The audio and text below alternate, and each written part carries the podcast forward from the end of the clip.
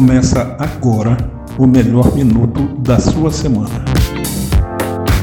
O Minuto Balada. Sabe aquela afirmativa, há males que vêm para o bem?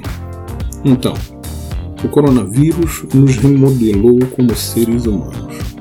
A pandemia que tomou conta do mundo com o alastramento do coronavírus deixou para trás, em uma escala considerável, o 11 de setembro e a crise financeira de 2008. Desde nossos hábitos, ou mais corretamente falando, nossos descuidos com viagens, uma forma insegura e desleixada que comprávamos nossas casas. Nesse sentido, de mudar maus hábitos e adotar formas mais corretas de fazer as coisas, é que os MADs se voltam positivamente para nos dar instrumentos de controle e segurança em nossas atividades do dia a dia mesmo. Vejamos algumas coisas que considero como positivas. Aprendemos que tocar nas coisas, ou até mesmo compartilhar e respirar o mesmo ar, deve ser usufruído com responsabilidade. E sabermos que existe risco quando o ambiente em que nos encontramos esteja fechado ou meio fechado. Devemos conviver em áreas abertas às ferramentas da natureza, como o sol e os ventos. Sabe aquele negócio de arejar a casa ou o ambiente de trabalho era um pensamento correto e positivo. Agora sabemos disso. A higiene com o corpo, onde hoje aprendemos que é bom lavar o rosto e as mãos sempre que pudermos, excetuando-se as mulheres que usam maquiagem muito pesada, mas de repente uma indústria cosmética cria um produto lavável. Vai aqui, né? e quanto a lavar as mãos antes e depois de nos livrarmos de nossos incômodos pessoais biológicos nos banheiros, sejam públicos ou nossos próprios em nossas casas.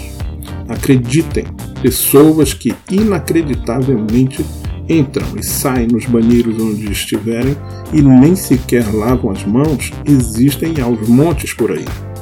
Quem sabe a tecnologia cria um dispositivo que avise: Ei, seu imundo, lave as mãos, por favor. E os velhos hábitos de Precisamos nos reunir, chame os diretores de área, precisamos discutir novas estratégias. Percebemos que uma pequena, simples e rápida live pode ser muito mais produtiva e que, de repente, ladrões de produtividade não poderão mais nos interromper, como aqueles pequenos comentários com um gerente que está ao meu ladinho, entre uma exposição e outra, ou quando quer tomar água e aí se levanta e começa a oferecer a todos os membros presentes um copinho. No lugar de nos perguntarmos por que um encontro virtual se podemos nos encontrar pessoalmente, começaremos a nos questionar sobre que nos encontrarmos pessoalmente se podemos nos reunir no virtual. Existe ainda o paradoxo da comunicação online, que será aumentada. Criar mais distância, sim, mas também mais conexão, pois nos comunicamos com mais frequência com pessoas que estão fisicamente cada vez mais distantes e que se sentem mais seguras por causa dessa distância. Talvez o maior ganho no meio de tudo isso foi o caso da família. Pais que faziam horas extras por não quererem enfrentar suas relações com os filhos, filhos que se trancavam em seus quartos quando os pais chegavam do trabalho, como que fugindo de sua relação com eles, ou casais que davam eternas desculpas de compromissos extras para retardar mais um encontro íntimo, ou que davam desculpas de cansaço para não conversarem suas diferenças o quanto estão sendo positivos os embates, as discussões, os enfrentamentos diários e as inevitáveis e insuportáveis discussões das diferenças e intolerâncias ainda não resolvidas, do que não podem mais uns fugirem dos outros. Agora todos precisam tomar uma decisão: se amarem mais e mais a cada dia. Ou ao contrário disso, os pais que estão felizes por estarem mais tempo com os filhos, dizer mais vezes que os amam, poderem se abraçar, esse sim, essa aproximação e esse abraço é compensador e trocam-se nele energias de prazer e felicidade.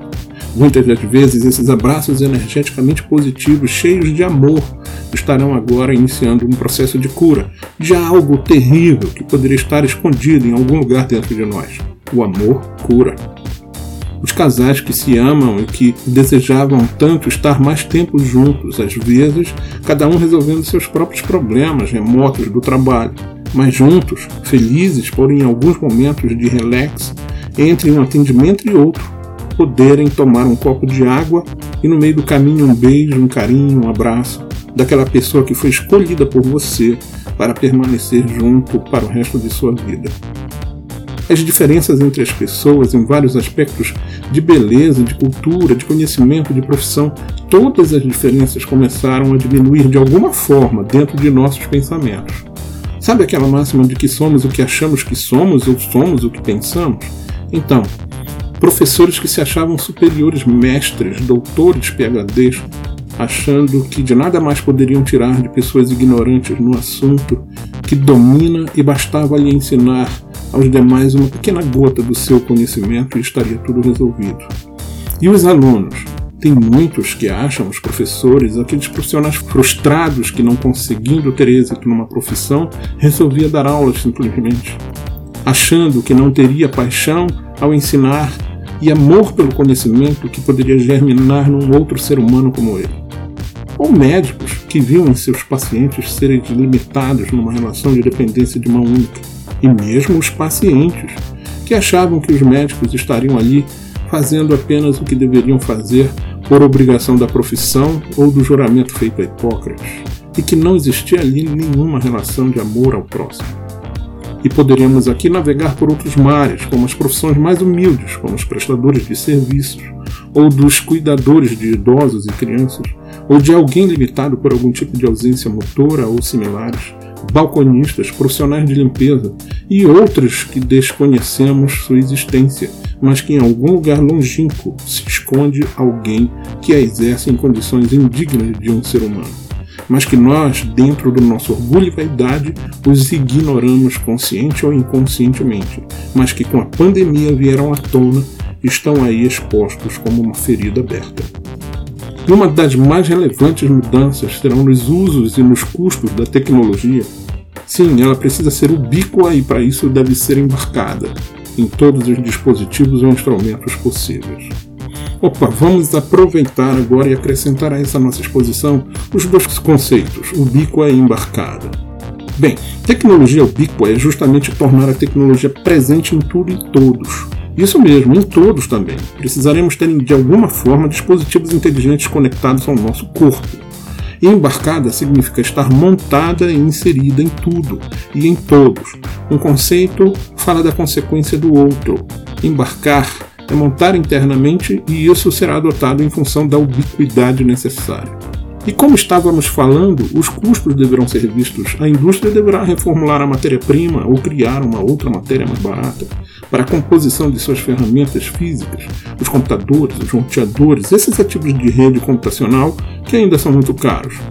Com toda essa reviravolta da pandemia, já começaram também a discutir os preços e até mesmo a gratuidade do acesso à internet. São discussões que deverão ainda demorar alguns meses ou até uns poucos anos para serem adotadas, mas devem ser feitas rapidamente, antes da próxima pandemia ou isolamento. Esta experiência já deve estar sendo suficiente para acelerarem essas discussões. A evolução é certa, em tudo e em todos, e virá pelo amor ou pela dor. Sou João Quizão, Senhor da Busca, e este foi o nosso Minuto B da Balaio da Criação. Balaio da Criação. Somos uma agência especializada em marketing digital.